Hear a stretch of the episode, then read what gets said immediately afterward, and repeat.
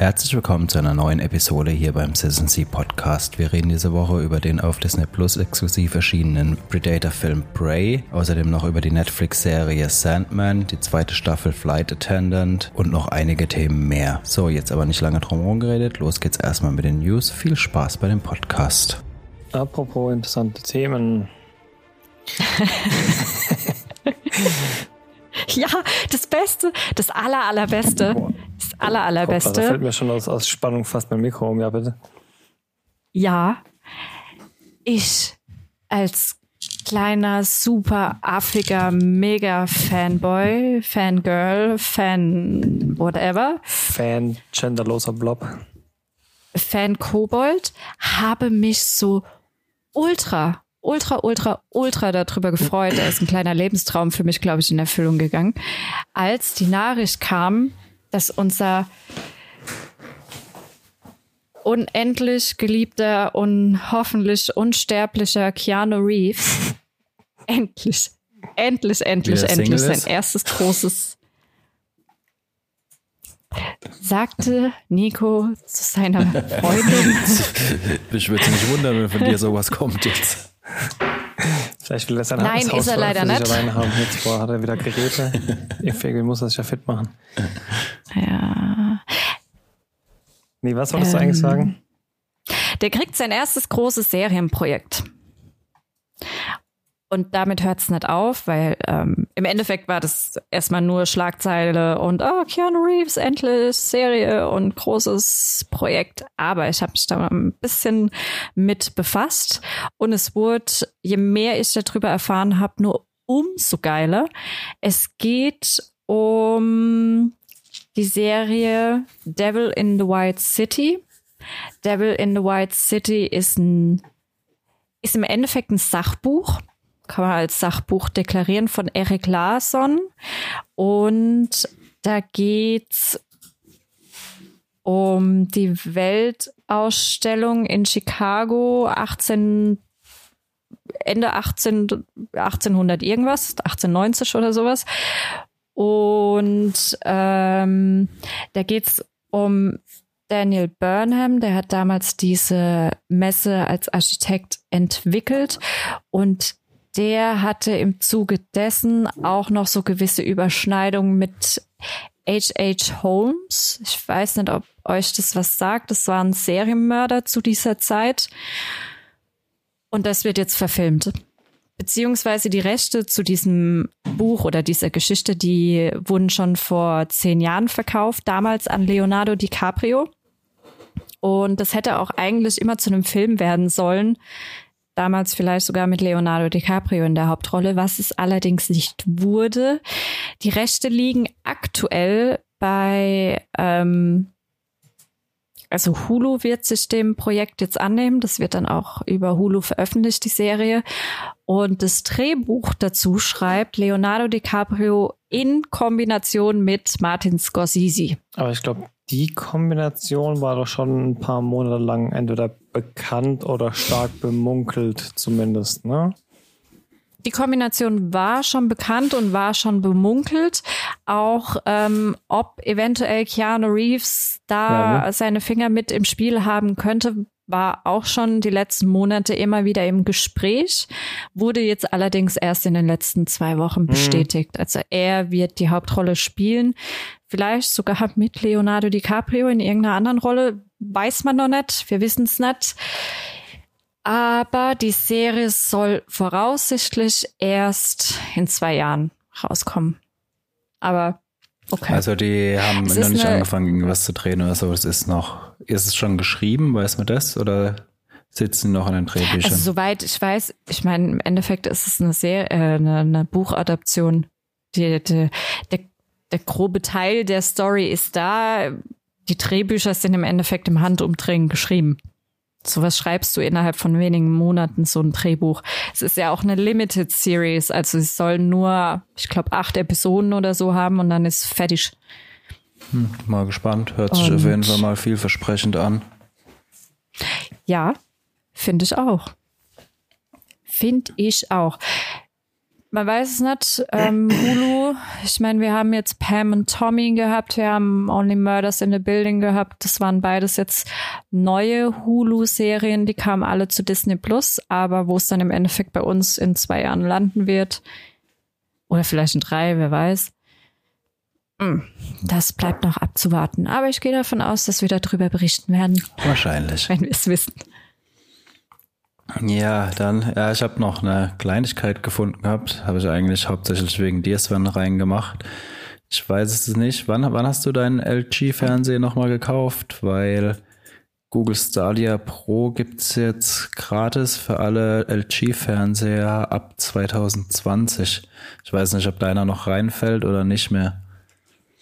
Das Modell kann sein, dass schon ein bisschen älter ist. Gekauft habe ich auf jeden Fall im Februar 20 oder im März okay. 2020. Also erster Lockdown, ist glaube ich eine Woche in den ersten Lockdown Laptop und Fernseher verreckt und dann habe ich mir den LG geholt. Das muss also Ende März ab WebOS 5.0 funktioniert das. Also muss man gucken. Vielleicht, ähm, ja, oder alle, die Interesse haben, mal Stadia auszuprobieren, gibt es jetzt für drei Monate gratis, mit halbwegs aktuellen LG-Fernseher. Voraussetzung ist, so wie ich das verstanden habe, einfach WebOS 5.0. Ja, ich habe schon eine Weile kein Update mehr auf dem LG gemacht, weil es ist ja tatsächlich auch so, dass ähm, wenn du an einem Fernseher ein Ambilight nachrüsten willst, dann brauchst du eigentlich immer einen externen Einspeiser. Und den lässt du dann ja durch irgendeinen Raspberry Pi laufen oder so, auf dem dann ja der Bildumwandler ähm, läuft, der dann sich ja quasi die äußerste LED-Reihe von deinem Fernseher grabt und das dann an die LEDs schießt, die du hinter deinem Fernseher verbaust. Ne? Also irgendwie müssen ja dieses Signal machen. Das heißt, eigentlich gibt's keine Möglichkeit, ähm, Material, was innerhalb des Fernsehens produziert wird, also auf hauseigenen Apps oder so, an nachgebaute ähm, Ambilights in e- Echtzeit zu schicken. Das geht immer ja, nur, wenn man Amazon Fire TV Stick dran schließt oder so. Ne? Da, da gibt es ja auch die quasi die Fertiglösung von äh, U, also die Philips U-Sync Box. Für ja, aber auch da musst du das Signal extern durchschleusen. Ja, genau. Also musst da funktioniert das genauso. PlayStation anschließen. Also du kannst dann nicht Apps auf dem Fernseher damit laufen lassen, ne, weil ja. das Signal halt rausziehen kann. Ja, wobei ich mittlerweile auch wirklich gar keine Apps mehr auf dem Fernseher benutze. Nett? Nee, okay, ich habe also den Apple TV gekauft und mhm. Ding, aber bei mir war das auch eine Notlösung mehr oder weniger, weil das E-Arc immer geknackt ja. hat. Dann äh, habe ich mich, ja. externen Player, wo ich halt direkt einen Receiver und von Receiver gehe ich dann in Fernsehen. Ich erinnere mich, ja, das hat man bei dir irgendwas zu, zu schauen versucht. Das hat ziemlich gewackelt und geknackelt, ja. Ja, jedenfalls LG ähm, erlaubt es ganz offiziell seinen Usern ähm, äh, selbstprogrammierte Apps zu sideloaden und HomePro zu installieren. Da gibt es auch Webseiten, Root My TV oder so, wo du einfach Code direkt auf deinen Fernseher äh, ausführen kannst, um ihn zu jailbreaken, quasi ganz legal. Und da gibt es jetzt unter anderem eine App, die wirklich in Echtzeit dann auch halt eben über kabellose Funkübertragung das Fernsehbild auslesen kann und dann eben an einen Pi oder so schießen kann, der dann ein Ambilight betreut und damit auch Bild füttern kann, was innerhalb von einem Fernseher läuft. Hm. Das geht aber halt immer nur bis zu einer etwas rückschrittlichen WebOS-Version quasi. Deswegen, um hm. den Bogen zu schließen zu deinem Thema eben, bin ich, glaube ich, noch nicht ganz auf dem aktuellen WebOS weil ich mir noch die Möglichkeit offen lassen will, auf jeden Fall irgendwann mal ein cooles Amplight nachzurüsten. Aber ja, mal schauen, ob es jemals dazu kommt. Naja. Ansonsten bestimmt eine ganz gute ähm, Option für alle, die Stadia mal testen wollen und die sowieso immer das aktuelle Update installieren, ist einfach mal zu testen. Ähm, vermutlich ist aber nur das, das Nutzen der App äh, an sich kostenlos. Man braucht ja trotzdem irgendwie bestimmt für 60, 70, 80 Euro so einen, so einen, so einen Controller. Nee, alles, du kannst ne? auch einen PlayStation-Controller oder so anschließen. Also das geht auch mit anderen ah, Controllern. okay. Aber es ah, ja, ist eigentlich eine ganz coole Sache. Also ich habe ähm, hab's mal eine Weile gehabt. Es gab mal so irgendwie so eine Promo-Aktion. Da hast du, also ich habe YouTube Premium und da hast du dann äh, ja. als YouTube Premium Kunde hast du das äh, Starter Set mit einem Monat kostenlos gekriegt, also Chromecast Ultra mit Controller und ähm, einen Monat äh, gratis. Sagen wir so für äh, Singleplayer-Spiele oder so ist es, funktioniert es echt gut. Also irgendwie was mhm. Kompetitives kannst du halt nicht drauf zocken. Also ja. kannst du halt kein äh, Call of Duty drauf zocken oder irgendwas. Aber zum Beispiel gerade am Anfang, wo Cyberpunk rausgekommen war, war Stadia zum Beispiel das einzige oder eines der wenigen, wo das Spiel halt wirklich gut gelaufen ist. Ja. Aber also so für Leute, die quasi gelegentlich mal zocken wollen, also ist glaube ich schon eine ganz coole Sache. Also für Hardcore-Gamer wahrscheinlich immer noch besser, eine Xbox oder eine Playstation zu holen. Oder ein PC. Ja, vermutlich. Ich glaube, wir hatten damals äh, die, war da nicht die Hitman-Trilogie dabei? Mm, ich glaube, ja, genau. es war Hitman, was wir am Anfang gespielt haben, wo wir uns allerdings dann relativ schnell dachten, oh, der geht gar nicht. Ja, das war aber eher das Problem. Also ich habe es dann aber auf dem PC probiert, da hat es gut funktioniert. Also das Problem war der Chromecast Ultra. Also wenn du es über einen Chromecast hm. spielst, dann hat es ultra den Lag, aber wenn du jetzt am PC oder am Handy spielst oder so, dann hat es eigentlich äh, wirklich gut funktioniert. Aber okay. mittlerweile gibt's glaube ich, auch ähm, zumindest für Android-TVs eine extra Stadia-App, da soll es auch besser funktionieren. Also es war, diese Lags kamen einfach durch diesen Zwischenschritt nochmal über den Chromecast. Mhm. Ja, das war dann wie so ein Flaschenhals, der es dann nochmal verschlimmert mhm, ja, hat. Ja, genau. musst du halt auch gucken dann, dass du den USB, äh Quatsch, den HDMI-Port, wo du dann den Chromecast anschließt, halt auch wieder in irgendeinen Gaming-Modus setzt, ne, und diese ganzen Bildverschönerungen ausmachst, die du jetzt vielleicht bei Netflix oder so gerne hättest äh, weil das ja auch dann wieder dir irgendwie den Input-Lag hochdrückt und so weiter. Ja, das war, nee, das Problem mm. war gar nicht das Input-Lag vom äh, Bild quasi, sondern Input-Lag vom Controller.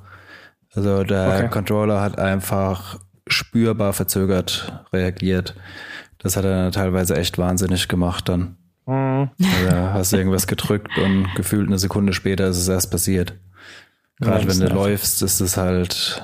Ja, klar nicht. Ich glaube, das ist ja, Games, wo es halt auch mal drauf anguckt, dass du nicht um die Ecke rennst oder so. Ja. ja.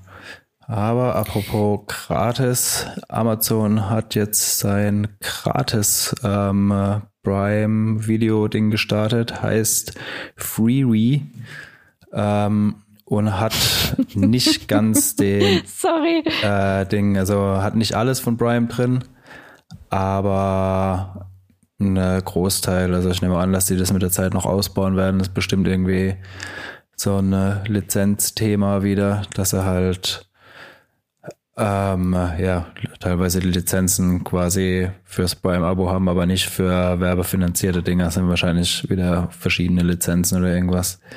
Ich nehme aber stark an, dass sie das nach und nach noch ausbauen werden. Äh, ich habe jetzt auch nur mal kurz ein bisschen durchgeguckt. Aber ja, keine Ahnung. Ich meine, du hast ja letzten, letzte Episode erzählt, dass du dein Prime-Abo gekündigt hast. Genau, ist eigentlich der perfekte Zeitpunkt, dass jetzt angekündigt wird, weil, wie gesagt, Pakete kommen so vier Tage später, als sie sollen. Dafür brauche ich Prime nicht mehr. Wenn ich auch die umsonst gucken kann, dann weiß ich halt echt was ich Prime noch kaufen sollte. Naja, aber du hast halt Werbung, ne? Dann wären wir halt wieder beim klassischen, also wahrscheinlich nicht ganz das klassische Fernsehen, ne? Man darf halt nicht vergessen. Das läuft nach Amazon, ich, sind wir mal ehrlich. Ich schaue dort The Boys und genau. Ah, das haben wir noch gar nicht. Äh, Flight Attendant. Flight Attendant. Also wir gucken schon öfter was auf Amazon. Also gibt schon paar. Ich gucke auf Amazon ansonsten die Dinger, für die ich halt 4 Euro zum Leihen auszahle, aber da ist dann ja auch keine Werbung dabei, wenn ich es eh bezahle. Also ja, aber kannst du ja gerne mal. Ein, was ich im Prime-Abo schaue.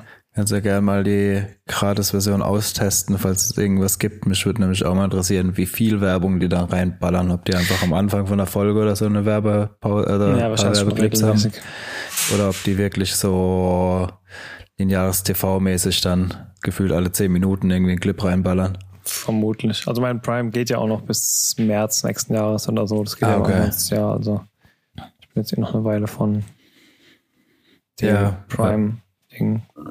Ja, muss man euch mal angucken. Also ich werde meinen Prime mit Sicherheit nicht kündigen. Dazu bestelle ich viel zu viel bei dem Laden. Aber ja. Ich habe kein Prime. Ja, deshalb muss ich immer dein Zeug bestellen. Ja, finde ich sehr gut. Speichere nämlich auch teilweise einen Haufen ja. Geld.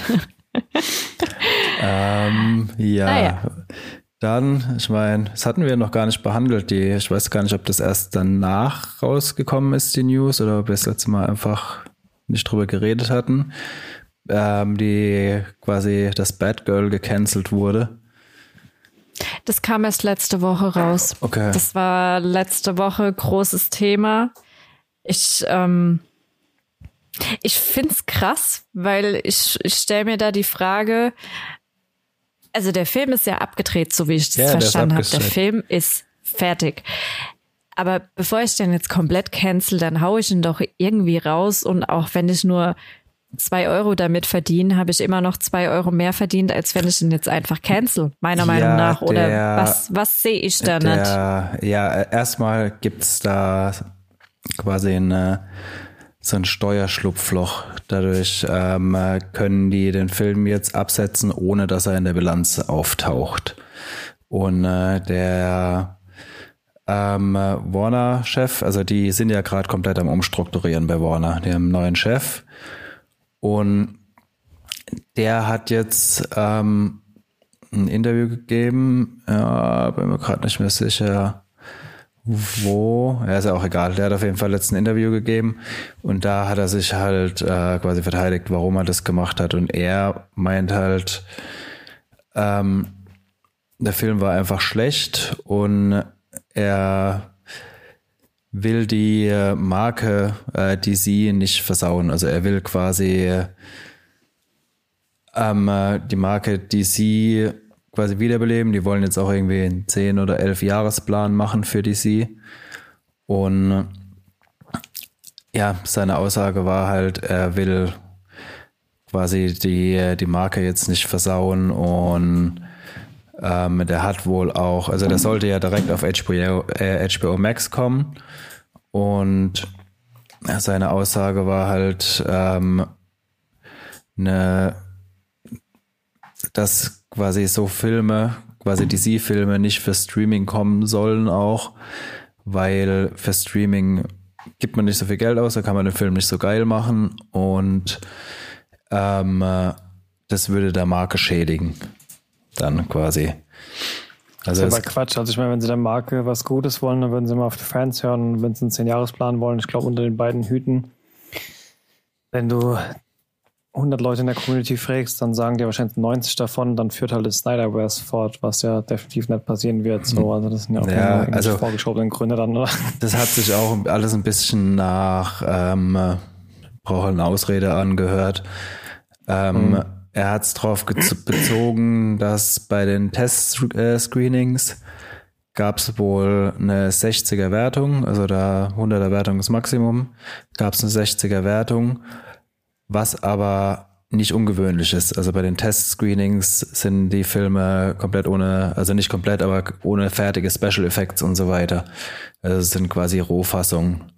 Also ich habe äh, irgendwo einen Artikel gelesen, jetzt geheißen, dass zum Beispiel der ES auch eine 60er-Wertung hatte damals. Also beim Testscreening wohl nicht so ein schlechtes Ergebnis. Ähm, äh, eine 60er-Wertung. Also ja, was jetzt wirklich dahinter steckt, weiß man nicht. Hat in Hollywood scheinbar ein bisschen Wellen geschlagen, die ganze Geschichte. Ja, vor allem ist es halt auch, ähm, muss man schon dazu sagen, für, für die Dame in der Hauptrolle ist es unter Umständen ein Karrierekiller. Na, erste fette, große Hauptrolle und dann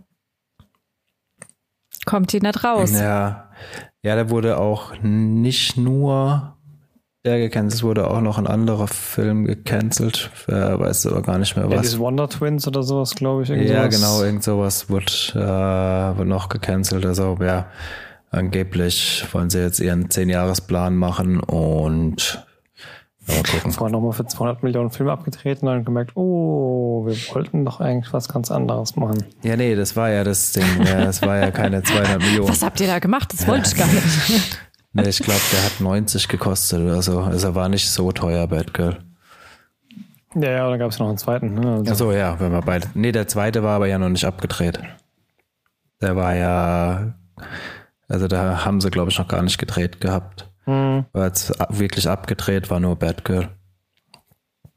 Also, ja, warten wir es mal ab. Dann, was bei diesem äh, 10-Jahres-Plan rauskommt am Ende. Naja, hm. Ich denke, ich glaube, wir, wir hatten es ja gerade erst letzte oder vorletzte Woche davor, davon, ähm, wie es jetzt auch beispielsweise mit Netflix weitergeht. Wir hatten das im Kontext von Aktien, Aktienhandel und, und was kann man sich vorstellen, wie es weitergeht. Und ähm, ich bin immer noch die absolute Verfechterin des, weiß nicht, vielleicht ist es auch nur reines, ein reines Hirngespinst oder irgendein Traumschloss. Aber ich bin der Meinung, dass zum Thema Filme, Serien, Games, generell die komplette Unterhaltungsbranche, alles, was mit wir berieseln uns irgendwie zu tun hat und ich glaube, dass da das letzte Wort noch nicht gesprochen ist. Das ist für mich. Nee, siehe ich, Deadpool ich und so weiter, ne? Da war auch schon zur Hälfte abgedreht, wurde dann eingestampft und. Ja, nicht nur das, ich finde auch die, dieses komplette, wir sind aktuell in, wenn man, wenn man da so ein bisschen die Parallele ziehen will, um das ein bisschen zu vereinfachen, die komplette Diskussion. Ich sehe das immer so wie mit Handys beispielsweise. Ja, irgendwann kamen diese Handys, die Blackberries, die die komplette Tastatur mit dabei hatten. Dann gab es diese Schiebehandys mit der kompletten Tastatur. Und niemand hätte zu diesem Zeitpunkt gedacht, dass es irgendwann diesen Schritt zum Smartphone gibt. Und dass wirklich doch noch eine Innovation da wartet, die nochmal das, äh, der komplette Umgang mit diesem Medium sich verändert. Und ich glaube auch, was die komplette Unterhaltungsbranche angeht, es wird sich noch mal krass ändern. Wahrscheinlich schneller, als wir, als uns das lieb ist, weil wir sind jetzt aktuell wieder in diesem Modus. Wir haben jetzt einen Haufen Streaming-Dienste, unheimlich viele. Und im Endeffekt ist es, was, was Fernsehen angeht, nichts anderes wie der, der Zeitpunkt, wo dann da ein neuer Fernsehsender und da ein neuer Fernsehsender, dann Fernsehsender nur für Schlagermusik und Fernsehsender nur für Anime. Und ich kann mir nicht vorstellen, dass es dabei bleibt. Ja, Glaub nee, natürlich nicht. nicht. Das ist ja der normale Verlauf. Das wird sich dann wieder konsolidieren und äh, dann gibt's wieder einen Anbieter, der alles vereint und dann äh, ja, geht's von vorne los. Ja, und ich bin ich bin echt gespannt, wo es da hingeht, weil ich glaube, da muss man sich in den kommenden Monaten und Jahren echt was überlegen, weil. Ja, ich meine, man sieht es jetzt ja auch schon bei äh, Warner. Also die haben jetzt ja auch ähm, quasi HBO Max wird quasi abgesägt. Ähm, und äh, dann werden die, die hatten ja vorher Discovery Plus und HBO Max und was weiß ich, einzelne Dinger. Das wird jetzt alles zusammen in einen ähm, äh, Streamingdienst reingeschmissen, der noch keinen Namen hat. Also heißt dann wieder irgendwie anders, aber quasi das HBO Max, wo sie vor einem Jahr released haben, wird gleich, wird schon wieder eingestampft und was Neues gemacht. Weil. Noch bevor es bei uns überhaupt ja, da ist. Genau. Es gab jetzt groß die Ankündigung und nichts darf mehr so ich mein, separat kommen, weil es muss alles auf Max äh, und ja, und jetzt. Hier hat ja eh bis ähm, 25 Sky noch die Rechte von HBO zurück. Also hier wird es eh noch eine Weile dauern. Sorry. Ach ja, Sky gibt's. Nee, Wow. Ja, stimmt. Wow, wow heißt der jetzt. Ne? Sollten wir ihre App Wow machen. Mhm. Naja, fertig mit den News. Was habt ihr so gesehen? Oh, da waren ein paar feine Sachen dabei die letzten Tage. Finde ich. Wir haben Prey geschaut, der neue Predator-Film, der auf Disney Plus kam, der jetzt raus. Ich weiß, wir haben es letzten Disney 30 Plus. Jahre falsch gesagt, aber was heißt eigentlich Predator, ne? Ich muss dich gleich am Anfang korrigieren, weil wir es alle falsch Predator. gesagt haben, bevor wir Englisch konnten. Predator. ich weiß nicht, wo das herkam, wer damit angefangen hat. Ich glaube, im Britischen heißt es Predator. Ich weiß nicht, auf jeden Fall. Nicht Predator. Ah, egal. Ist ja auch wurscht. Der halt, ne? Dann Sandman. Ich bin immer noch bei Downton Abbey. Da wird momentan ein bisschen Druck ausgeübt, weil Downton Abbey jetzt kurioserweise nur noch bis zum 14. August auf Netflix verfügbar ist. Total bescheuert. Total bescheuert. Und The Flight Attendant haben wir noch geschaut. Und natürlich Sandman. Habe ich Sandman schon gesehen? Über was willst du anfangen zu reden? Über was wollt ihr denn reden? Also ich habe euch noch äh, Keep Breathing mitgebracht, eine Miniserie mit fünf Folgen über eine Dame, die mit ihrem Flugzeug abstürzt und sich dann irgendwie durch den unbewohnten Wald schlagen muss. Ähm, und eine Doku-Reihe über Psychotherapie begleitet von psychedelischen Substanzen. Ich glaube, da, Hab ich auch äh, da haben wir auch die erste Folge gesehen gehabt. Dann steigen wir Super, doch mal ja. damit ein. Wir haben die erste Folge gesehen gehabt, da ging es, glaube ich, um LSD. Genau. Ja, bei dem Thema musst du mit LSD anfangen. Oder mit Psilocybin, das dann ja auch die zweite Folge ist. Ähm, Ich muss sagen, ich habe mehrere von diesen Dokus über einzelne Studien in, ich glaube, Schweden und ähm, Großbritannien in den letzten Jahren als mal wieder gesehen, weil das wieder so ein Thema ist, was hochkommt. Ich finde es unglaublich gut bei dieser Doku, von der wir reden. Wir reden von ähm, Verändere dein Bewusstsein auf Netflix.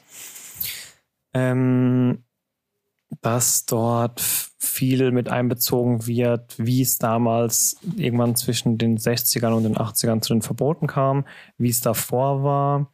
Ähm, sämtliche noch lebende Chemikanten oder deren Nachfolger, Partner, Kinder, die damals diese Substanzen entdeckt oder erforscht oder hervorgebracht haben, werden mit in die Doku mit einbezogen. Ähm, und da gerade dieses Thema, wie sehr das eigentlich schon in der Psychotherapie aktiv war und wie es dann eben durch Nixons War on Drugs damals zerschlagen wurde, was eigentlich pur und nur deswegen war, weil er LSD als Flower Power Gegenbewegung gegen seinen Krieg gegen Vietnam als völliges Problem gesehen hat, weil die Leute auf einmal lieber lieben statt morden wollten. Ähm, dass auf einen Schlag alles verboten wurde und dass jetzt mehrere Parteien eigentlich 45 Jahre darum gekämpft haben, das wieder zurück in die Forschung zu bekommen und was es halt für ein krasses Potenzial hat, weil halt wirklich von manchen Stellen Jahr um Jahr an Therapie oder ein Leben an Medikamenten benötigt wird, was sich einfach nur dämpft und halbwegs wieder halbwegs ein Teil der Gesellschaft macht diese Substanzen, so wunderdrogenmäßig das auch klingen mag, halt manchmal innerhalb von ein, zwei Sitzungen Schalter im Hirn umlegen, die Probleme auf eine Art zugehbar machen, wie es anders nie oder nur nach sehr, sehr vielen Jahren möglich wäre. Oder teilweise auch ähm, Krankheiten wie eine Zwangsstörung innerhalb von einer Sitzung einfach vollständig abgeschafft haben.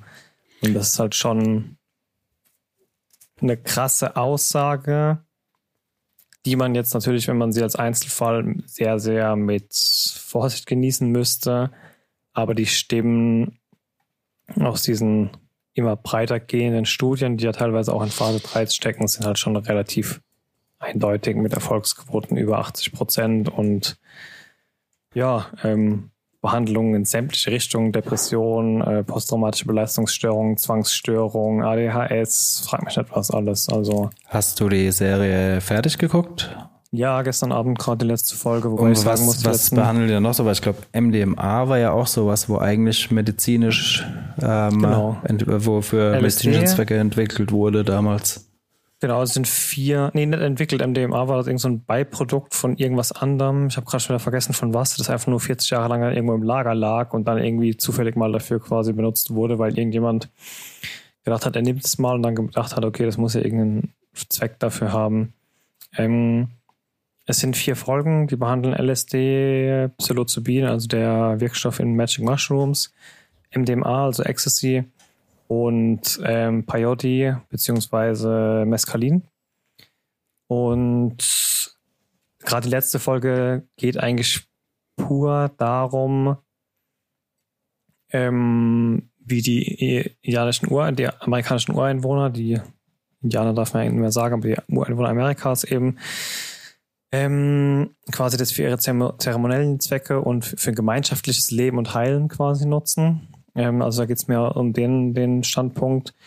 Da entscheidet sich auch der Autor und der halt diese Dokumentation leitet, der ein Buch geschrieben hat, worüber diese Doku ja geht quasi, auch ganz explizit dagegen, das, den, den Wirkstoff zu versuchen, weil er sagt, es sollte diesen Ureinwohnern vorbehalten sein.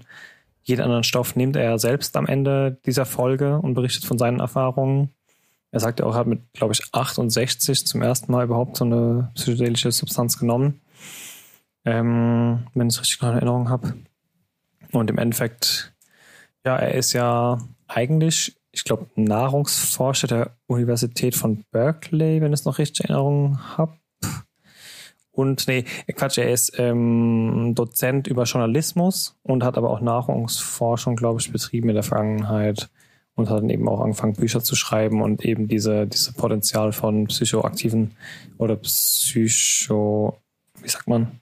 Ja, doch psychoaktiv, ähm, glaube ich, oder? Psychoaktiven Substanzen in der Therapie halt eben auch als ein Thema von seinem Buch gewählt und darüber geht eben diese Serie und ich finde sie sehr, ich finde sie unglaublich informativ, unvorbelastend, tiefgehend und sie räumt halt auch einfach mal mit ein paar Vorurteilen auf, glaube ich, die da heute noch bestehen und zeigt auch, warum diese Vorurteile bestehen und was es für einen politischen Zweck in der Vergangenheit hatte, das Ganze so zu verteufeln im Endeffekt. Also ich war ziemlich begeistert von der Serie. Ja, müssen wir Zwei. auch mal weiter gucken. Also mhm. fand die erste Folge fand ich jetzt auch echt stark. Ähm, vor allem, ja, wie du sagst, einfach mal so eine ähm, unvoreingenommene Sicht auf die ganzen äh, Substanzen, die im richtigen Einsatz halt auch wirklich was bringen können. Und ja, nicht einfach nur Partydrogen sind. Wobei genau, sie meine, dafür wahrscheinlich hauptsächlich genutzt werden. genau, definitiv. Und auch das wird in der Serie angesprochen, wo es dann eben heißt, wenn man es dafür. Dafür ist es halt nicht gedacht. Und dort kann es natürlich zu unbetreut natürlich zu ganz krassen psychischen Psychosen führen und so. Also das ist jetzt auch keine verherrlichende Serie, die sagt, knallt euch das Zeug rein und morgen seid ihr geheilt, sondern das sagt halt auch ganz klar, ähm, in was für einem Umfeld das, wenn dann überhaupt funktionieren kann. Mhm. Was ich auch mhm. ganz krass finde, ist, dass ja eigentlich bei diesen ganzen Substanzen ganz oft darum geht, mh, mm, also bei Pilzen ging es ganz oft darum, dass Leuten, die ähm, Terminal Cancer, wie sagt man das, die Krebs mit dem Krebs im Endstadium, Endstadium also mit dem sicheren Ausblick auf den Tod haben, oder mhm. alte Leute, die eben kurz vor Feierabend stehen, sage ich mal, ähm, dass die damit auf einen Schlag mit einer Sitzung das, den, die Angst vor dem Tod genommen bekommen können, einfach weil auf Pilzen auf einer hohen Dosis ja dieses Ich-Gefühl sich auflesen kann für die Dauer des Trips und der Konsument halt einfach in dem Moment ein Teil des kosmischen Ganzen ist und einfach sein, sein Ich halt eben sich auflöst. Und dadurch eigentlich die komplette Angst genommen wird, ja okay, weil im Tod löst ja auch nur ich mich auf, aber dort gibt es ja scheinbar noch mehr und davon bin ich ja so oder so ein Teil, egal ob mein Ich oder mein Bewusstsein noch existiert oder nicht. Und ich finde es halt krass, dass diese Denke, die ja dann im Endeffekt sehr menschlich, sehr zwischenmenschlich und sehr in dem Verbund von allen Dingen aller Materie steht, halt eben auch in die Therapie mit eingetragen wird, weil die Therapie ist dann halt nicht in einem sterilen Krankenhausraum in irgendeinem Bett, sondern jede von diesen Sitzungen sind halt A von zwei Therapeuten betreut, B in irgendwelchen Betten mit bunten, tausenden Kissen, ähm, mit teilweise mit Berührungen, zum Abschluss der Sitzung sogar mit einer Umarmung des Therapeuten wo man ja in der normalen Therapie sagen würde, das hat dort überhaupt keinen Zweck und man muss eigentlich einen, einen, ja, aber das liegt, einen menschlichen, also, also einen professionellen Abstand halten.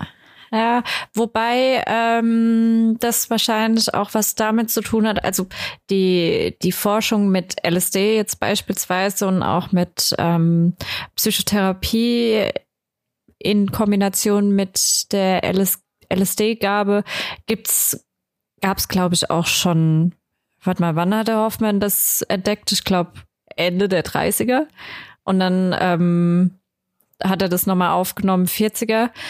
Und was halt eine ein Kritikpunkt beispielsweise an dieser Therapie mit LSD beispielsweise ist, ist halt, du hast ja generell in der Psychotherapie, und das ist ja schon mal ein wichtiger Faktor, den du in der Behandlung deines Patienten mit einfließen lassen musst. Du hast dieses unnatürliche Machtgefälle zwischen Therapeut mhm. und Patienten. Du hast ein, ein, eine unnatürliche Imbalance zwischen zwei erwachsenen Menschen beispielsweise, wo sich einer dem anderen komplett verletzlich offenbart. Du als Therapeut machst es ja gar nicht, ne? Du, du in den meisten Fällen gibst du ja gar nichts preis von deinem Privaten oder sonst irgendwas. Ne? In, in vielen Fällen weiß der Patient noch nicht mal deinen, deinen Vornamen, aber das ist auch in Ordnung so. Aber bei LSD wird es halt nochmal verstärkt, weil du nicht nur dein verletzlichstes Inneres nach außen kehrst und einem in Anführungszeichen wildfremden Menschen erzählst, ähm, als äh, was weiß ich, großer, statuierter Mega-Manager, ey, ich kann immer, ich komme mit meiner Verantwortung nicht mehr klar und ich will mich im Endeffekt einfach nur in die Ecke verkriechen und weinen und bin am Rande. Und mit LSD verstärkst du das halt nochmal zusätzlich, weil du nicht nur dich psychisch verletzlich offenbarst und sagst, hey, da und da liegen meine Probleme. Ich möchte, kann, will, was auch immer, damit nicht mehr alleine fertig werden, bitte zeig mir oder begib dich mit mir auf den Weg zur Besserung oder zu einem besseren Umgang mit dieser Problematik oder mit meinem Verhalten. Und bei LSD hast du es halt nochmal zusätzlich in der körperlichen Erfahrung. Ne? Also es ist nicht nur, dass du dich psychisch öffnest oder du dein, dein Geist öffnest, deine Gedanken öffnest und die mitteilst, sondern du gibst dich auch körperlich in eine gewisse Abhängigkeit rein, mhm. weil du ja keine Kontrolle teilweise in dem Moment ja. über deinen Körper hast. Der Therapeut ist nicht nur jemand, dem du dich öffnest, sondern der Therapeut. Der auch. Deine, deine einzige Erdung im Endeffekt noch. Und dein Tripsitter. Ja, genau, ja. Ja, meine ich ja, das ist deine Erdung zur Realität, dass du halt den Bezug nicht verlierst, eben. Eben. Und egal was passiert, auch wenn du jetzt beispielsweise komplett äh, mit einem Horrortrip oder vielleicht sogar körperlich äh, allergisch darauf reagierst, ja, ist in dem Moment auch der Therapeut dazu da, um dir das Leben mhm, zu retten. Klar. Oder ähm, ne, der Einzige, der die Kontrolle darüber hat, dass du da auch heil wieder rauskommst kommst aus diesem ähm, Trip. Und das verstärkt halt dieses Ungleichgewicht zwischen Therapeut und Patienten nochmal zusätzlich. Aber ansonsten, ich meine, wir haben in den letzten Jahrzehnten haben wir extrem den Trend in der Psychotherapie auch ähm, uns an für die westliche Schulmedizin eher alternative und sehr exotische Arten von Heilung und Therapien äh, uns näher anzuschauen. Und ähm, man merkt halt auch schon, dass die jüngeren Generationen oder die, die jetzt ins Erwachsenealter hineingehen, immer mehr das auch in Anspruch mhm. nehmen und auch sagen, egal ob, ob die jetzt ähm, eine mittelgradige Depression haben oder wirklich einfach mal nur jemanden neutralen und unbekannten wollen, dem sie sich öffnen.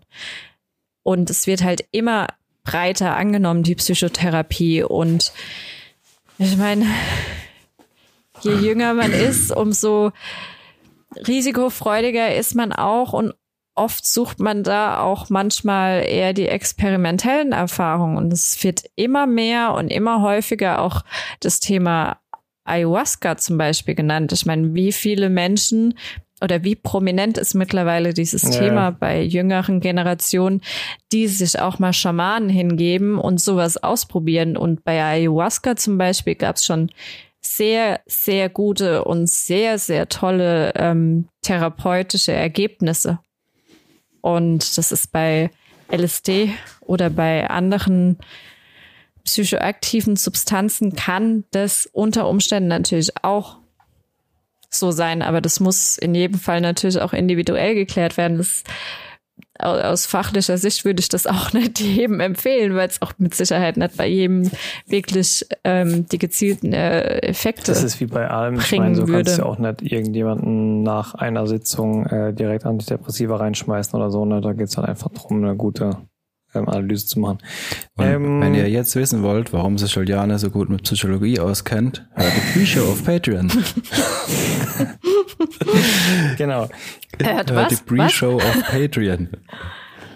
Ähm, kommen genau, wir von, ah. von helfenden so, ja. Drogen zur Partydroge Nummer eins. The Flight Attendant geht in die zweite Staffel. Und unsere Penny ist vielleicht mal wieder besoffen, vielleicht auch nicht. Wie, wie heißt sie nochmal in der Serie? davon. Ja, ich habe die zweite Staffel noch gar Cassie. nicht gesehen. Cassie, genau. The, Cassie Bowden. The Flight Attendant hatten wir vor einer Weile auch schon mal über die erste Staffel. Ähm, Cassie Bowden, die wie heißt die Schauspielerin? Coco, nee. Die Paddy. Kaylee, Kaylee Cuoco, irgendwas. Ah, Ja, sie ist genau. Also die Penny-Schauspielerin spielt eine Flugbegleiterin, die in der ersten Staffel ist die nach einem Absturz mit einem Typ neben ihm, wo er äh, aufgewacht und er war tot und dann ging ja die ganze Misere los. Und am Anfang der zweiten Staffel ist sie auf einmal trocken und ähm, führt anscheinend ein normales Leben. Aber es bleibt natürlich nicht dabei. Mal ganz davon abgesehen, dass sie nebenher, also für jeden, der sich, der die erste Staffel schon geguckt hat und das ein bisschen länger her ist, es wäre vorteilhaft, wenn man die erste Staffel zumindest die letzten paar Folgen vielleicht nochmal schaut. Es gab so ein paar Sachen, wo ich mir dachte, hä, was war da nochmal?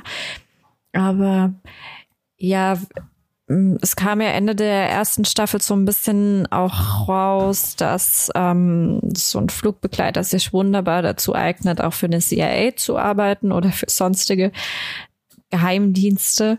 Und genau das macht sie im Endeffekt auch. Also sie macht so Kleinigkeiten, einfach mal irgendwelche ähm, Leute beschatten oder notieren, was die an dem und dem Tag gemacht haben. Und ja, ich glaube, ihr erster Flug führt sie dann nach Berlin. Das war, glaube ich, der erste Flug. Und da hat sie eben die Aufgabe, einen bestimmten Mann in der Hotellobby zumindest auszuspähen, Notizen zu machen, was der macht. Aber ihm bitte nicht folgen, nur in der Hotellobby. Und so wie wir die Figur Cassie Bowden halt kennen, wissen wir halt schon, wenn du drei Alternativen hast, davon sind zwei, jo, ganz okay und die eine ist übel schlecht, dann macht sie immer das übel Schlechte. Und ja, im Endeffekt passiert dann Kaka. Und von der ersten Kaka kommen wir in die zweite Kaka und im Endeffekt in einen Kaka-Sturm, Strudel, der sich immer tiefer zieht und man sich einfach nur noch fragt, okay. hm. Es ist super unrealistisch aufgrund dessen, aber ich glaube, das war auch schon der Kritikpunkt der ersten Staffel, dass so viele dumme Entscheidungen sind und dann kommt noch was obendrauf, wenn man sich denkt, okay, hm, Ich muss sagen, für mich, Und- wo du gerade bei dem Thema bist, hat das Finale von der ersten Staffel so ein bisschen den Deckel draufgesetzt, weil die ganze Serie war schon bis zu dem Finale so, dass man sagt, okay, ja, es ist halt ein bisschen konstruiert, weil es ist immer die schlechtmöglichste Entscheidung, um die Story da beim am schlechten Laufen zu halten, also an interessanten, dramatischen, dramaturgischen Höhepunkt zu halten. Das war aber noch in Ordnung, aber das Finale war für mich so bei den Haaren herbeigezogen, dass ich überhaupt keine Lust hatte, bei der zweiten Staffel reinzuschauen. Und so wie es klingt, geht's ja auf dem Level so ein bisschen weiter, oder? Ja, schon. Also ich fand sie nicht schlecht. Wir haben sie auch durchgesuchtet im Endeffekt, aber auch nur, weil du doch als Zuschauer sehr gefesselt wirst. Nicht, weil es so mega toll Mhm. und mega geil und beste Story ever ist, sondern ähm, Also eine packende Story, aber man muss einen gewissen Ja. Trash-Faktor, konstruierten Trash-Faktor ertragen, sage ich mal, um die Serie Genau. zu genießen. Ja, gut, ist äh, auch wieder was aus dem Aber- Thema, muss man wissen, auf was man sich einlässt, ne? Weil ich kann mir Ja, vorstellen. aber- Ja, nee, Entschuldigung, rede weiter. nee, nee, sprich Ich kann mir vorstellen, dass jetzt vor allem bei der zweiten Staffel viele Leute es auch ein bisschen stört, weil die Serie ist ein bisschen wir geschnitten und immer so stressige Musik. Ich glaube, das soll so ein bisschen ihr Inneres darstellen. Also du hast da teilweise wirklich ähm, ja sehr wirre Schnitte und sehr ähm, ja der ganze Score ist auch so so hektisch und ähm, äh, ja auch ein bisschen wir. Ich glaube, das soll halt so wirklich äh, ja darstellen, wie sie tickt. Aber ja, es ist manchmal nicht so angenehm zu gucken, finde ich. Nee, also das macht, das macht die Serie sehr gut. Das macht die zweite Staffel auch definitiv besser als die erste Staffel, dass du eine Serie guckst, die im Endeffekt ein Spiegel ihrer selbst ist. Also wenn du wissen willst, wie ähm, absolute Reizüberflutung gepaart mit wahrscheinlich noch der ein oder anderen, äh, dem einen oder anderen Abhängigkeitsfaktor. Zusätzlich zu ADHS sich anfühlt, dann guck diese Serie, weil du hast ununterbrochen dieses Gefühl, du kommst nicht zur Ruhe. Und es macht's auch sehr, sehr anstrengend du fühlst dich zwar in dem Moment wahrscheinlich so, wie du dich als Zuschauer auch fühlen sollst, anhand dem, was die da ähm, wollten, die Macher. Du sollst dich so fühlen wie sie. Sie kommt ja auch nicht zur Ruhe, weil sie halt von einer Scheiße in die nächste sich reinreitet ne? oder reingeritten wird. Aber in, in 80 Prozent der Fälle ist sie halt auch irgendwo selbst schuld dran, weil sie halt echt dumme Entscheidungen trifft. Aber das macht sehr, sehr anstrengend. Also ich fand die Serie ultra anstrengend, jetzt diese Staffel. Ja. Und direkt danach ins Bett legen und schlafen oder während einer Folge einschlafen, das geht nicht, weil du bist so unter Dauerstrom, deine Synapsen sind so mit diesem Dauerfeuer beschäftigt und genauso fühlt sich die Serie an. Ja. Also sie, also was die Serie jetzt nicht unbedingt schlecht macht, aber ja, also ich kann es verstehen, wenn manche Leute das stört beim Gucken. Also ja, ist nicht harmonisch anzugucken, sagen wir es mal so. Ja. Nee, das ist es nicht. Aber ja, also wer die erste Staffel gefeiert hat, der kann sich definitiv die zweite anschauen. Ähm, es ist eine nette Fortsetzung, aber sie ist halt anstrengend. Ist aber jetzt auch kein absolutes Muss, wenn man jetzt die zweite Staffel nicht gesehen hat, sondern nur die erste Staffel, dann ist das halt der Abschluss. Und ja. Ja. Aber, naja. Okay. Ihr hattet, ihr hattet vorhin noch irgendwas erwähnt von äh, Sandman. Ne? Ich glaube, ich habe es auch verwechselt, weil es kam irgendeine neue. Es kam auch irgendeine neue Serie, ist so im, ich weiß nicht, ob es eine koreanische ist, aber das ist, glaube ich, nicht das, ne? Nee. The Sandman. Bring me a dream. Sandman ist ein Graphic Novel aus den 90, 90er? Doch, ich glaube, es hat in den 90ern angefangen von Neil Gaiman. Neil Gaiman werden wahrscheinlich die meisten Zuhörer der letzten Jahre vor allem durch ähm, American Gods kennen. Also von dem stammen auch ähm, die American, das American Gods Buch. Ich glaube, das ist ein Roman, ne? American Gods? Ja, ich glaube. Roman. Egal. Auf jeden Fall von dem, ähm, was unsere Zuschauer eventuell auch kennen könnten, was von Neil Gaiman ist, ist ähm, Coraline. Das ist, war, kam dann auch irgendwann ein Film. Das ist diese äh, Animation von diesem Mädchen mit großen Augen. Aber egal, wurscht. Egal. Sandman war ein Graphic Novel aus den 90ern, war auch abgeschlossen, wurde ursprünglich, also ist DC, wurde ursprünglich ähm, dort veröffentlicht. Ich glaube, die haben irgendwann gewechselt zu Vertigo, was ja im Endeffekt auch zu Warner gehört. Ähm, und dann, als die Serie oder als das als die Comics komplett abgeschlossen waren, wurden die zusammengefasst, ich glaube, in zehn Bücher oder so. Ähm, oder so Compendiums, wie man es im Endeffekt kennt. Ich weiß nicht, ich bin da jetzt nicht so geläufig in der Comicsprache, deswegen will ich lieber nichts falsch sagen.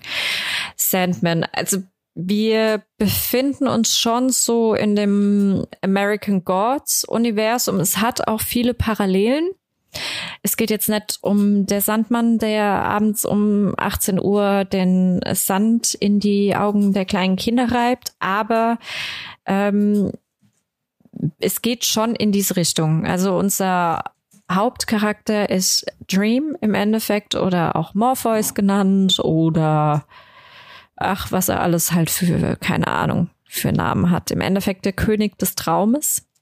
Ähm, und oder der König des Traumlandes, um jetzt mal ganz spezifisch zu sein. Und so wie das Traumland oder wie halt ähm, Dream, im Endeffekt gibt's noch andere ähm, Eternals, also die Ewigen werden genannt, also da gehört noch Destiny dazu, Despair, ähm, Desire und Lucifer unter anderem halt auch, ne? Wir haben auch das Höllenland und da regiert halt der ehemalige Engel Samael, glaube ich. Whatever. Und der Tod, also Death, gibt's auch und natürlich halt Dream. Und Dream wird ganz zu Beginn der Serie befinden wir uns, glaube ich, so in den 30er, 40er Jahren, irgend sowas.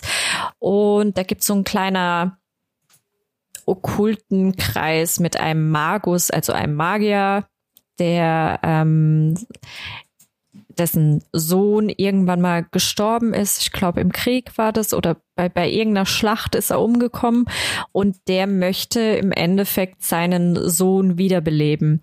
Er bekommt dadurch ein Grimoire, also ein Grimoire sind ja im Endeffekt so Hexen oder Zauberspruchbücher, Hexenbücher, Ne? Und ähm, da vollführt er einen Zauber und möchte dadurch eigentlich den Gott des Todes, also Death, ähm, gefangen nehmen und dadurch seinen verstorbenen Sohn ergaunern, erpressen, was auch immer.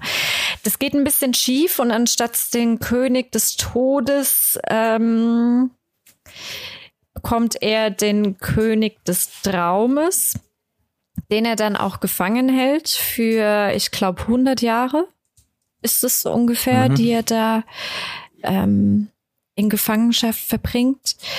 Der ähm, König des Traumes hat gewisse Insignien, also Siegel, der hat eine Maske, der hat Sand und ein Amulett. Das wird ihm dann natürlich auch abgenommen, alles, damit er sich da auch auf gar keinen Fall draus befreien kann.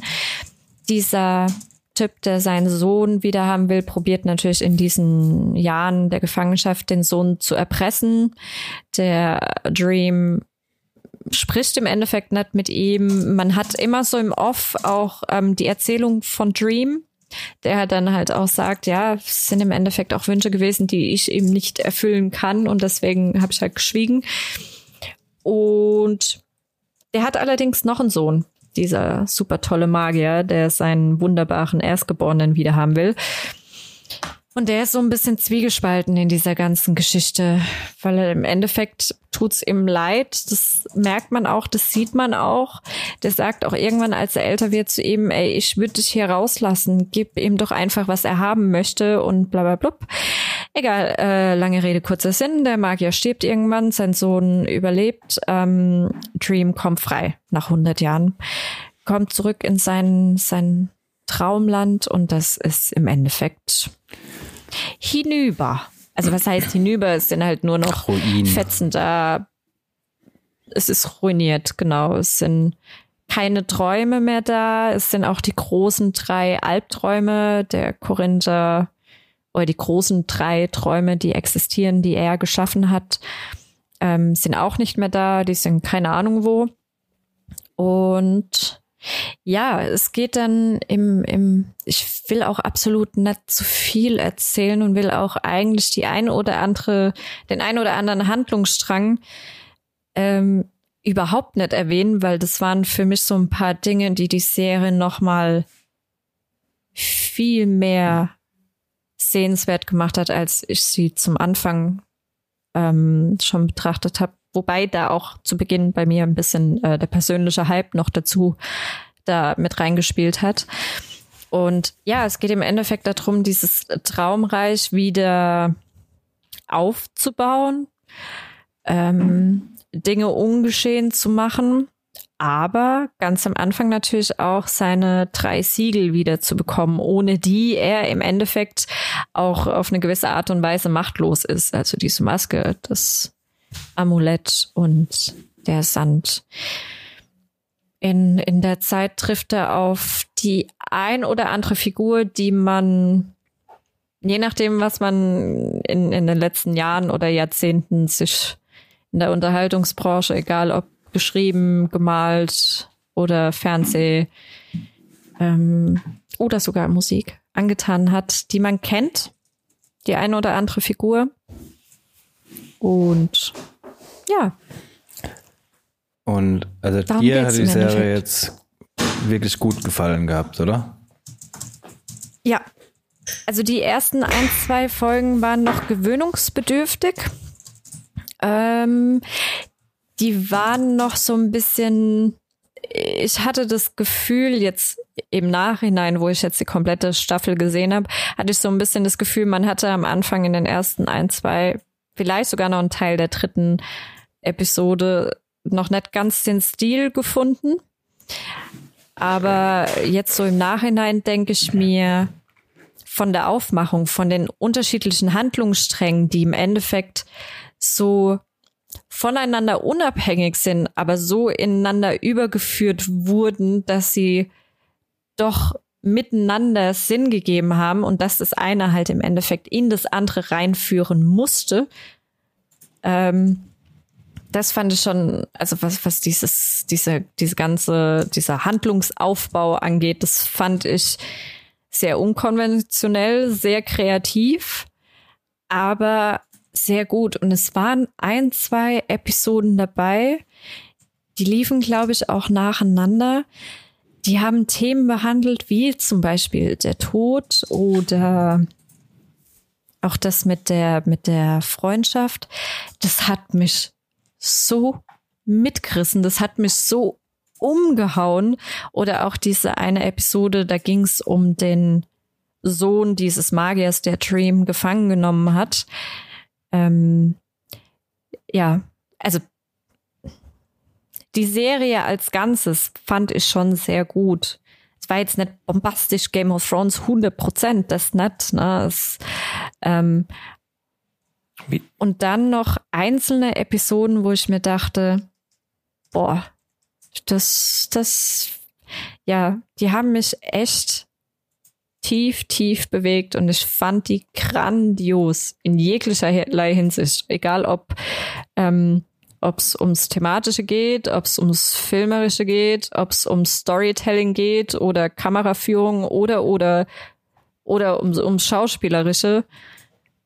Die, ja, es waren vor allem diese zwei Episoden, einmal das mit dem Tod und der Freundschaft und das mit dem Sohn. Das, die haben mich echt umgehauen. Die Ja. ganze Story klingt so ein bisschen irgendwie wie ein Mix aus, also es klingt irgendwie zur, zur Hälfte sehr biblisch, auf der anderen Seite dann auch sehr mystisch. Ich stelle mir jetzt als ganz unvoreingenommener Nichtschauer der Serie irgendeinen Stil zwischen Konstantin und Krieg der Unterwelt vor. Liege ich da so halbwegs richtig?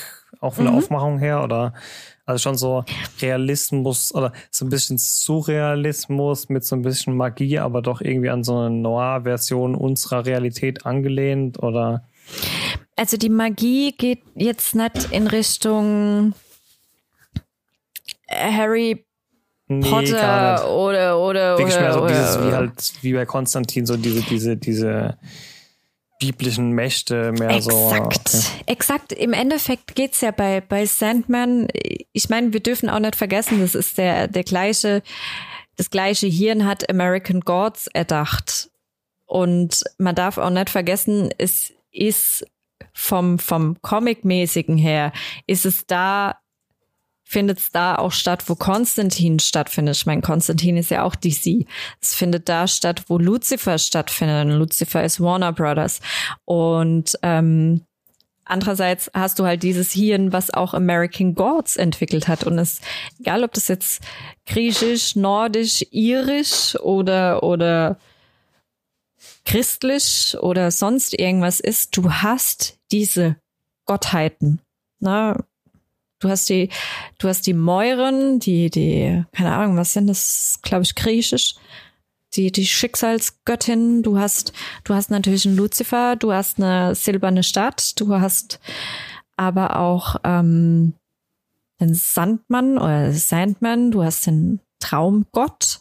Ich meine, Morpheus ist, glaube ich, ist griechisch oder römisch? Ich weiß es nicht. Ist ja im Endeffekt auch der Gott des Schlafes oder sowas. Es wird miteinander vermischt aber jetzt auf keine Art und Weise, wo ich mir denke, äh, das passt nicht, mhm. ich will jetzt eigentlich nur christlich oder nur griechisch, sondern du kannst es ja kaum noch voneinander trennen. Vor allem bei griechischen und römischen Göttern wird es ja sehr klar, weil du hast in Griechenland, im, im griechischen und im römischen fast ähnliche Götter, die nur anders heißen, aber vielleicht fast sogar das, das Gleiche machen können, in Anführungszeichen. Und ähm, von daher ich fand's gut. Ich kann es jedem empfehlen. Es ist wahrscheinlich, ich gehe aber auch davon aus, dass es viele für, für absoluten Humbug halten. Es gab das eine oder andere Trash-Element. Da muss man aber halt auch wirklich im Blick behalten, wir sind halt irgendwo im, im Comic-Universum unterwegs, im DC-Comic-Universum unterwegs. Aber ich hoffe, ich hoffe es wirklich, dass es weitergeführt wird. Ja, also ich fand es jetzt nicht ganz so stark dazu? wie du, aber ähm, es waren zwischendurch, waren wirklich ein paar ganz gute Folgen. Äh, die Folge im Diner zum Beispiel fand ich echt stark. Ähm, ja. Die war krass, also, ja. Es, äh, ja, ist eine ganz gute Comic-Verfilmung. Also mich hat es jetzt nicht so mitgehauen, aber man kann sich auf jeden Fall angucken. Ja, ich würde jetzt auch keine 100% der Serie geben, auf gar keinen Fall. Dafür hat sie wirklich zu viele Kleinigkeiten gehabt, wo ich mir auch dachte, ähm, schon ein bisschen trashig. Aber im Großen und Ganzen war es eine tolle Serie. Und es war mal was anderes. Obwohl man eventuell in der Versuchung steckt zu sagen, ja, im Endeffekt irgendwie auch so ein bisschen American Gods, ist es äh, vielleicht das passt da, man kann es auch nicht miteinander vergleichen. Ja, American Gods ist halt nochmal ein ganz Stück derber einfach. Ja, das muss aber Sandman nicht sein. Ich meine, wir, wir behandeln da das Thema Träume und wie Träume aufgebaut, also ne, also was ein Traum ist und warum und weshalb und dass es da halt einen Gott gibt oder einen Herrscher übers Traumland. Und ja, ja, bis so, keine Ahnung, so im oberen 80er, irgendwo im 80er Bereich. Mhm. Fand sie, ich fand sie schon sehr schön. Wirklich schön. Ihn finde ich so ein bisschen, hm, er ist arg gewöhnungsbedürftig, der Schauspieler. Aber ja, weiß nicht. Ich weiß auch nicht, ob ihm mehr Emotionen oder ein wandelbarer, mehr wandelbarer. Das soll halt, soll halt, glaube ich, auch genau. einfach so lethargisch wirken, weil es halt ähm, ja, halt Dream ist. Halt ja. schon Schlafwandler sozusagen. So spielt das halt auch. Ich fand's so schön, und da wären wir wieder bei dem Thema, keine Ahnung, böse Zungen nennen es Vogue Culture und äh, Netflix LGBTQ-Thema. Ähm, ich finde es toll, dass es immer mehr ähm, dass es immer präsenter wird, ja, und dass man kaum noch eine Serie ähm, hinstellt mit klassischen äh, Genderrollen und klassischer Romantik oder Sexualität, ne, weil das spiegelt halt nicht die Realität wider, wie sie in unserer Welt existiert. Und ähm, was mich allerdings, was mich jetzt nicht unbedingt stört, aber wo ich Kritiken nachvollziehen kann, ist, wenn man das Gefühl hat, dass es diese eine Quotenliebschaft gibt oder diese eine Figur, die das jetzt für alle repräsentieren soll, ähm, die so ein bisschen künstlich in irgendwelche Stories eingefügt wird, wo ihr denkt, das macht ihr jetzt nur, um das auch zu repräsentieren und nicht um die Realität oder mhm. das Normale ja, abzubilden. Ja, und ich finde, bei The Sandman haben sie es erstmal geschafft, für mich, oder sie haben es geschafft, ich weiß jetzt nicht, ob es das erste Mal ist, aber sie haben es für mich geschafft, das jetzt nicht so darzustellen, als wir müssen das jetzt auf jeden Fall noch unbedingt zeigen und wir brauchen noch ähm, eine Person, die das repräsentiert und eine Person, die das repräsentiert und das müssen wir da noch einbauen, sondern du hast von Anfang an gedacht, ja, das ist halt das Normalste der Welt, ne? Und nee, Lucifer muss halt nicht immer ein Mann sein. Finde die Besetzung auch ganz witzig Und von Lucifer. Also will ich nicht zu viel spoilern. Ich meine, man kann es sofort googeln, aber die Besetzung hat irgendwie gepasst. Fand's lustig, wo ich gesehen habe, wer Lucifer spielt. Ja. Okay. Ähm, du hast vorher noch gemeint, du hast Keep Briefing geguckt, Sven. Genau, also es ist eine Serie, wie gesagt, wo es um einen Flugzeugabsturz geht. Ähm, die gute Dame ist wegen Umständen, die später erst dann zum Tragen kommen, dann aber noch sehr stark in der Serie, unterwegs nach, boah, frag mich nicht mehr, irgendwo im Nirgendwo. Und wie das so sein muss, geht an dem Tag kein einziges äh, Flugzeug mehr dahin wegen Unwetterwarnung und so weiter. Also ähm, geht sie dort mit zwei Männern in einem Privatchat hin, die angeblich für National Geographics Fotos da in dem Bereich machen sollen, aber sich schon so ein bisschen komisch verhalten, als sie fragt, ob sie dort mitfliegen kann. Wie es denn dann schon so in der Titelbeschreibung kommen muss, stürzt dieses Flugzeug ab. Und die Hoffnung auf Rettung ist dann auch dahin, als sie erfährt, dass die zwei Männer nicht in ganz so offizieller Manier unterwegs sind, wie sie es am Anfang vermutet hat. Und so muss sich kurzerhand halt ähm, alleine durch diese sechs Folgen der Miniserie schlagen, um hoffentlich wieder irgendwas an Zivilisation oder ihrem Ziel, warum sie überhaupt dort auf Reisen war, ein wenig näher zu kommen, falls sie es denn überhaupt schaffen mag, dort jemals wieder lebend rauszukommen. Ähm, es ist eine Serie, die eigentlich nur davon lebt, wie sie ähm, versucht sich selber am Leben zu erhalten mit ganz einfachen Dingen, die sie über die Zeit hineinsieht oder wo sie Flashbacks aus ihrer Zeit bei den Pfadfindern hat oder sonst irgendwas. Also von wie magnetisiere ich eine Nadel, um im Wasser Norden zu finden, über ähm, wenn ich Wasser irgendwo aus dem Bach abschöpfe, soll ich das vielleicht mal abkochen, bevor ich es mir einfach in den Magen leer, etc. pp. Ähm, es ist halt eine Survival-Serie, die komplett auf ihre Basics reduziert ist. Das ist so die eine Hälfte der Sache. Und die andere Hälfte ist halt, wie sie immer wieder im imaginären Austausch mit Charakteren aus ihrem Leben steht, die teilweise gesucht werden, die teilweise schon verstorben sind. Da mag jetzt dahingestellt sein, ob das ein künstlerisches Element ist, um die Serie am Leben zu halten, oder ob die Gute einfach durch den Absturz und die Isolation ein bisschen wahnsinnig geworden ist und sich wirklich einbildet, dort mit anderen Leuten zu sprechen bleibt so ein bisschen offen. Das ist schon auch das Einzigste im Endeffekt, was die Serie bietet. Und dementsprechend hat sie auch, ich glaube, online irgendwie zwei von zehn Sternen oder so bekommen. Also die Bewertungen wurden ziemlich zerrissen. Ich denke. Das ist ja mega mies. Vier oder so.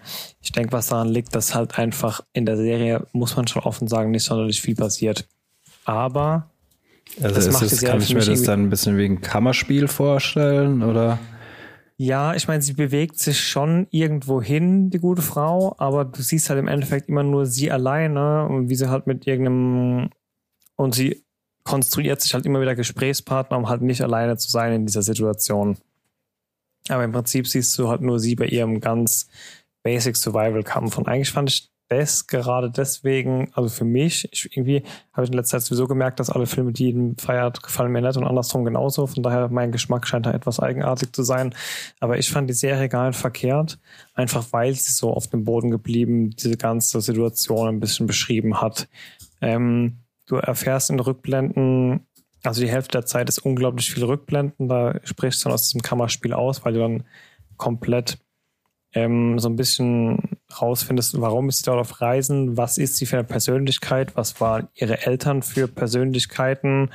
Und haben sie deswegen zu dieser Person gemacht? Und so ist eigentlich eine, sie nimmt, die Serie nimmt sich mit auf die Reise der Persönlichkeitsentwicklung dieser jungen Dame im Endeffekt und zeigt auch, warum sie so eine Overachieverin ist, um halt wieder genau das nett zu werden, was jemand anderes war und so weiter.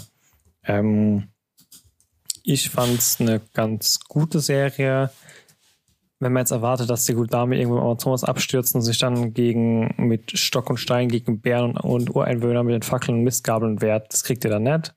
Es ist eine Serie, die eher den Drive von vielleicht Castaway damals hatte, obwohl es auch große Schuhe sind, in die man sie da treten lässt, aber einfach, dass du weißt, also was für ein Level von, von Immersion man da erwarten darf. Ähm, wie gesagt, ich fand die Serie eigentlich ganz okay, auf jeden Fall für den seichten Nachmittag. Man hat sie, glaube ich, auch in drei Stunden oder so komplett durchgeschaut. Ist auch nichts, was jetzt zu viel Lebenszeit Okay, braucht, also wenn man einfach mal reinschauen will. Es spielt dann quasi mehr in ihrem Kopf oder man weiß nicht, ob es in ihrem Kopf ist oder nicht.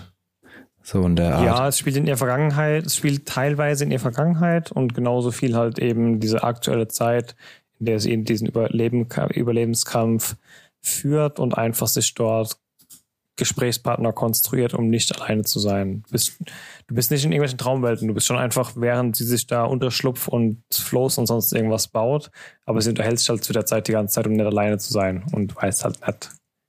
Das ist ein Zielelement und das sind Gespräche, die sie eigentlich nur in ihrem Kopf führt und das ist halt einfach nur die Verbildlichung dessen oder glaubt sie wirklich, dass da jemand ist. Das weiß man manchmal nicht so ganz ähm, nach langer Isolation. Aber ja, ist okay. wahrscheinlich auch einfach ein Element, damit die sich halt nicht einfach 40 Minuten selber einschweigt in jeder Folge. Mhm. Irgendwo, ne? Also läu äh, läuft auf Netflix, oder? Läuft auf Netflix, genau. Ist eine Miniserie, sechs Folgen, ist am Ende auch dann abgeschlossen. Von wem ist die Serie? Wissen wir Das, das? ist von die Serie ist von der Schwester von Robert Rodriguez, ah, die, Okay. die damals auch, ähm, die hat oh, diese, diese Spin-off-Serie von den Teen Titans gemacht. Oh, wie hieß die? Äh, Doom Patrol, diese ganz, ganz durch Serie. mhm. Ähm, und die hat auch einige Folgen von das ist ja aber dann schon voll der Genrebruch irgendwie, wenn sie Doom Patrol macht und dann so, ein, ja, so eine persönliche psychologische Fallstudie. ja, im Endeffekt ist es das, ja, genau. Äh, äh, Snowpiercer macht die noch, Rebecca Rodriguez. Ah, Die okay. ist ähm, Director bei Snowpiercer, hat Doom Patrol gemacht, Queen of the South, dieses weibliche Mhm. Breaking Bad Pendant quasi.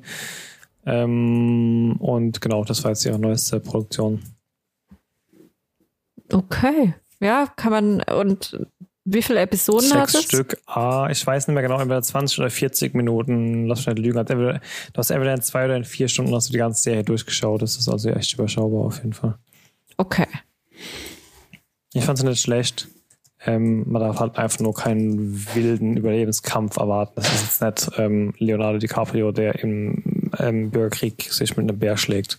Das ist Mhm. dann, Naja, aber Aber das ist, der, das ist die perfekte Überleitung. ich grad Endlich haben wir mal eine gescheite Überleitung. Ja, das muss man ausnutzen, die Chance. Die haben wir hier in unserem Podcast leider nicht oft, dass wir es schaffen, wirklich gute Überleitungen zu machen. apropos schlechte Überleitung. Apropos schlechte Überleitung von einem Bär zum nächsten Bär in Prey. die, Nico, Ja. du wolltest die Serie, den Film unbedingt Mich- gucken. mich hat die- mich hat die deswegen Überleitung jetzt gerade die Ehre umgehauen. gebührt dir. ich wäre eher auf Das ist eine gewohnt gute Überlebenskampf Überleitung. gegangen. Aber, naja, egal. Also Prey, ähm, der neue Predator-Film, ähm, läuft auf Disney Plus jetzt und spielt vor circa 300 Jahren. Also, Was hast du Nicht zu gesagt? viel spoilern. Ich hab noch nicht Nicht gesehen. zu viel Spoiler. was ist so? Achso, Nico, nicht so viel Spoiler. ja, der, du hast ihn noch nicht gesehen, Sven, gell? Nee, aber ich hatte es ja Zeit noch nachholen. Aber erzähl trotzdem, mich interessiert, was du zu Ja, nee, sagen also hast. weil- da kann man recht spoilerfrei drüber reden. Also er spielt vor 300 Jahren ähm, in äh, quasi in Indianerdorf. Also du hast auf der Erde? auf der Erde, ja. Also vor 300 Jahren auf der Erde. Bei, du bist bei ja, so einem Indianerstamm. Ähm, es wird gesagt, was für ein Stamm, aber ich habe es ehrlich gesagt vergessen. Ein Stamm der US-amerikanischen Genau, Ureinwohner. Indianer soll man ja nicht sagen, hatten wir ja heute schon mal. ähm, nee, Ja. aber wir folgen quasi hauptsächlich ähm, der Naru, das ist quasi eine junge, ähm, äh, ja, ein junges Mädchen in dem äh, Stamm, die will unbedingt Jäger werden, aber ist halt eine Frau und kriegt dann halt auch gesagt, du solltest eigentlich lieber dich aufs Heilen konzentrieren und ähm, äh, ja, lass die anderen jagen. Und äh, die sind dann irgendwann unterwegs, beziehungsweise es wird halt einer aus dem Stamm wird äh, quasi geht verloren oder sie finden ihn nicht mehr und äh, gehen dann auf die Suche nach ihm und äh, finden ihn dann halb am äh, Verrecken und äh, sie ist halt wohl auch eine gute Fährtenleserin. Sie sieht dann halt noch die Spuren und äh, sagt dann halt, das ist irgendwas, was wir nicht kennen und die anderen sind alle der Meinung nach, äh, das ist ein Löwe oder ein Bär und wollen den halt jagen gehen. Und äh, ja, also viel mehr will ich über die Story jetzt gar nicht sagen. Der Film ist aber echt gut gemacht. Also ich mag die Atmosphäre. Ähm, ich mag die Kamera. Das ist echt ähm, ja ein schöner atmosphärischer Film. Also ich habe mir am Anfang auch gedacht, so ja, Predator bei Etianern äh, kann das irgendwie einen guten Kampf geben. Ureinwohner. Amerikanische Ureinwohner. Der kann das irgendwie einen guten äh, Kampf geben, wenn du mit Pfeil und Bogen gegen äh, einen Hightech-Alien kämpfst. Aber die haben das im Endeffekt echt gut gelöst. Also du hast, so viel kann man vielleicht noch sagen, es vor 300 Jahren waren äh, die amerikanischen Ureinwohner ja auch nicht mehr alleine auf ihrem Land, sondern da kamen ja auch die Europäer schon. Die spielen dann auch ähm, ja noch ein bisschen eine Rolle mit ihren damaligen ähm, Stopfrevolvern. wurde, oder gar keine Revolver, so Pistolen, wo du halt noch stopfen musst und die Kugel reinlegen mhm. und Zeug. Ähm, ja, aber vor allem unsere kleine Naru geht halt gut ab. Also die Kampfszenen sind auch echt gut gemacht. Also wir haben schöne Choreografien. Ähm, ist jetzt auch nicht irgendwie zu hektisch geschnitten, dass es irgendwie toll aussieht, sondern es ist echt schön gemacht. Also der Film, also für mich passt eigentlich fast alles. Also für mich ist auf jeden Fall einer der besten Predator-Filme. Also was bei den letzten nicht schwer ist, aber ähm, nee, es ist wirklich ein richtig guter Film. Also atmosphärisch, ähm, Story passt auch gut. Ähm, ja, ich habe eigentlich an dem Film nichts, also wenig, nichts. Überleg gerade, habe ich irgendwas dran auszusetzen? Im Prinzip eigentlich nicht. Also mich hat er eigentlich wirklich überzeugt. Also ich bin jetzt auch mit relativ geringen Erwartungen rangegangen. Hab vorher schon zwar schon gelesen gehabt, dass er gute Bewertungen gekriegt hat, aber habe mir auch gedacht, ja, wie gesagt, ich hatte halt dieses Vorurteil mit Pfeil und Bogen und Speer gegen Hightech Alien, aber es hat funktioniert am Ende und das auch gut. Ja, manchmal macht es ja, auch die Masse, ne? Es hat auch wirklich sehr gut. Also ich würde das auch unterschreiben. Es ist definitiv, ich weiß nicht, ob es jetzt der beste Predator ist. Das, das weiß ich nicht. Ähm, dafür sind, sind die älteren Filme ähm, einfach schon zu weit weg in irgendwelchen grauen Zellen in meinem Hirn. Aber. Habt ihr den vierten gesehen? Boah, sag mir nochmal, was das im vierten ging. gesehen. Das war der ich glaube, von Robert Rodriguez muss ja der dritte gewesen sein, ne? Der zweite mit Danny Clover oder was das war, der ging gerade noch so. Der dritte war ja mhm. nur Müll, den vierten habe ich mir gerade mal angeguckt. Also von daher ist da die Konkurrenz auch nicht so arg hoch, abgesehen von dem Arnie im ersten. Aber äh, es ist ein wirklich guter Film. Also dadurch, dass sie das in, in die Epoche der Ureinwohner mit der ähm, mit den Europäne, europäischen, europäischen, mit den europäischen, die da in dieses Land auch zusätzlich einfallen. Dadurch, dass sie in diese, dass dieses, dieses Alien mit diesem Mega, ist, ich meine, Predator ist ja im Endeffekt die, die Ausgeburt von Science Fiction. Wenn du Science Fiction in, in einer Kreatur darstellen willst, dann würdest du wahrscheinlich einen Predator darstellen. Ein Alien mit Hightech und das und super krassem, keine Ahnung was. Ähm, und das in diese rohe Natur rein, wo es keine großartigen, modernen Zivilisationen gibt, die mit irgendwelchen wissenschaftlichen Erkenntnissen oder technischen Errungenschaften, abgesehen von rudimentären Waffen wie, wie, wie eine Axt oder Hackebeil oder sonst irgendwas, das ist so dieser Kontrast ist so stark, aber das macht so gut einfach und das beschränkt die komplette Geschichte auf das Wesentliche und zwar der Kampf zwischen dem Jäger und dem Gejagten oder die Geschichte zwischen dem Jäger und dem Gejagten. Und ich hatte null Erwartungen, hatte auch in dem Moment eigentlich ähm, nur Sandman im Kopf und wollte eigentlich endlich mit der Serie Sandman anfangen. Und aber es war ein wirklich guter Film. Ja, kann ich empfehlen. Ja, also er macht ähm, wirklich im Prinzip alles richtig. Also ja. auch von der filmischen Umsetzung ist einfach auch schön anzugucken. Die Kampfchoreografien passen wirklich. Also ist definitiv ähm, wieder ein guter Actionfilm. Also wobei ja auch gar nicht, auch gar nicht sein. Also es ist auch es ist auch keine reine Action. Also der, mhm. der Film beschränkt sich jetzt nicht auf die Action. Also er funktioniert auch mit weniger. Also du hast natürlich schon diese Predator-Szenen drin, wie er halt seine Gegner zerlegt. Ähm, aber auch quasi, wie sie dann gegen den äh, Predator kämpfen. Oder speziell sie halt. Das ist schon gut gemacht. Also da.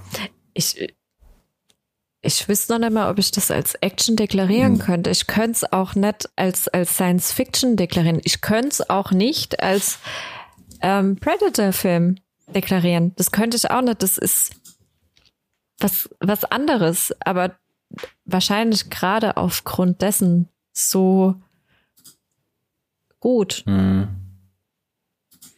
Es hat mich teilweise auch wirklich stark an ähm, The Revenant erinnert, an die mhm. Momente, wo er durch diese unendlich erscheinende Natur mit den reißenden Flüssen und den Wäldern und den Gipfeln und keine Ahnung was und bis zum Horizont siehst du einfach nur Natur und um die nächst, um, äh, bei der nächsten Ecke wartet halt ein, ein Riesenbär auf dich.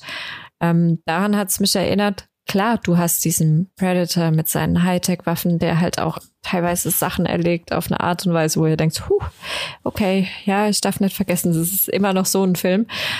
Aber. Ja, was halt auch so, keine Ahnung, sind halt auch so ganz witzige Sachen drin, wo sie dann halt, ähm, ich meine, das baut ein bisschen drauf hin, du merkst gleich, was es da ist, aber das halt auch so Sachen wie die Ureinwohner wollen sich dann halt verstecken und anschleichen und der Predator schaltet einfach sein Wärmebild ein und fertig quasi. Ähm, äh, ist halt schon, du hast schon diese, diese quasi technische Überlegenheit von Predator schon arg drin, also zerlegt dann halt auch schon gut teilweise, aber ja. Wäre also, unrealistisch, wenn es nicht so wäre. Ja, genau, also das haben sie, ja. das haben sie wirklich gut umgesetzt und haben dann äh, auch wenn es ein bisschen konstruiert war, aber immer noch relativ gut umgesetzt, auch eine Lösung gefunden, wie die halt dann auch dagegen ankommen kann, zum Beispiel. Gut, irgendwie haben die Evox auch mal das Imperium besiegt, also es geht alles. ähm, haben wir noch ein Abschlussthema oder sind wir schon so weit? Oder das war noch irgendwas mit Downton Abbey erzählt? Oder hattest du dazu ja. schon alles gesagt, was es zu sagen gab? Da können wir drüber reden, wenn ich es endlich mal schaffe, diese Serie fertig zu schauen. Ich muss jetzt auch diese Woche mal ein bisschen ranklotzen. was die Serie angeht, weil, wie gesagt, auf Netflix ist sie nur noch bis zum 14. August verfügbar. Und ich glaube, ich bin jetzt, es gibt ja sechs Staffeln und aktuell zwei Filme, die rausgekommen sind. Ich bin jetzt bei Anfang der sechsten Staffel. Das heißt, ich muss noch die komplette sechste Staffel gucken, was ähm, eigentlich so im ersten Augenblick gar nicht mal so schlimm klingt, weil ja, so eine Staffel hat auch nur in Anführungszeichen neun Episoden, aber es gibt da halt wirklich Episoden, die über eine Stunde gehen. Und jetzt das Finale der fünften Staffel ging halt knallhart anderthalb Stunden. Und Stranger Things ja. Style. Hm? Im Stranger Things Style, sage ich.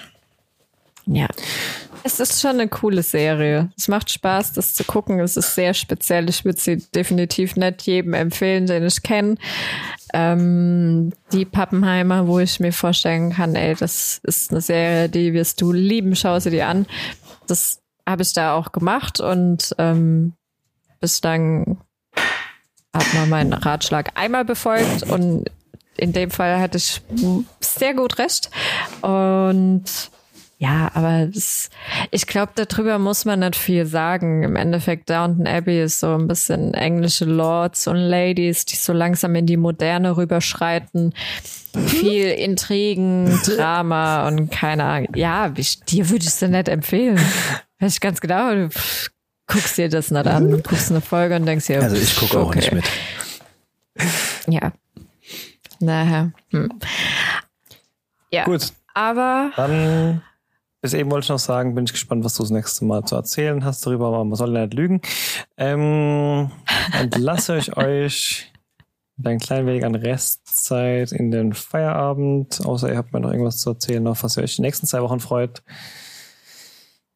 Locken Key. Locken Key. Ah, ich habe ja, stimmt. Das, äh, die machen das schon mal ganz schlau bei Netflix mit dem Bewerbungen, ne? Kurz bevor dann irgendwie oder direkt, wenn da neue Folgen rauskamen, ballern die die vorherigen Staffeln ja doch nochmal so penetrant oben in den Dingen, dass du die nochmal gucken sollst, ne?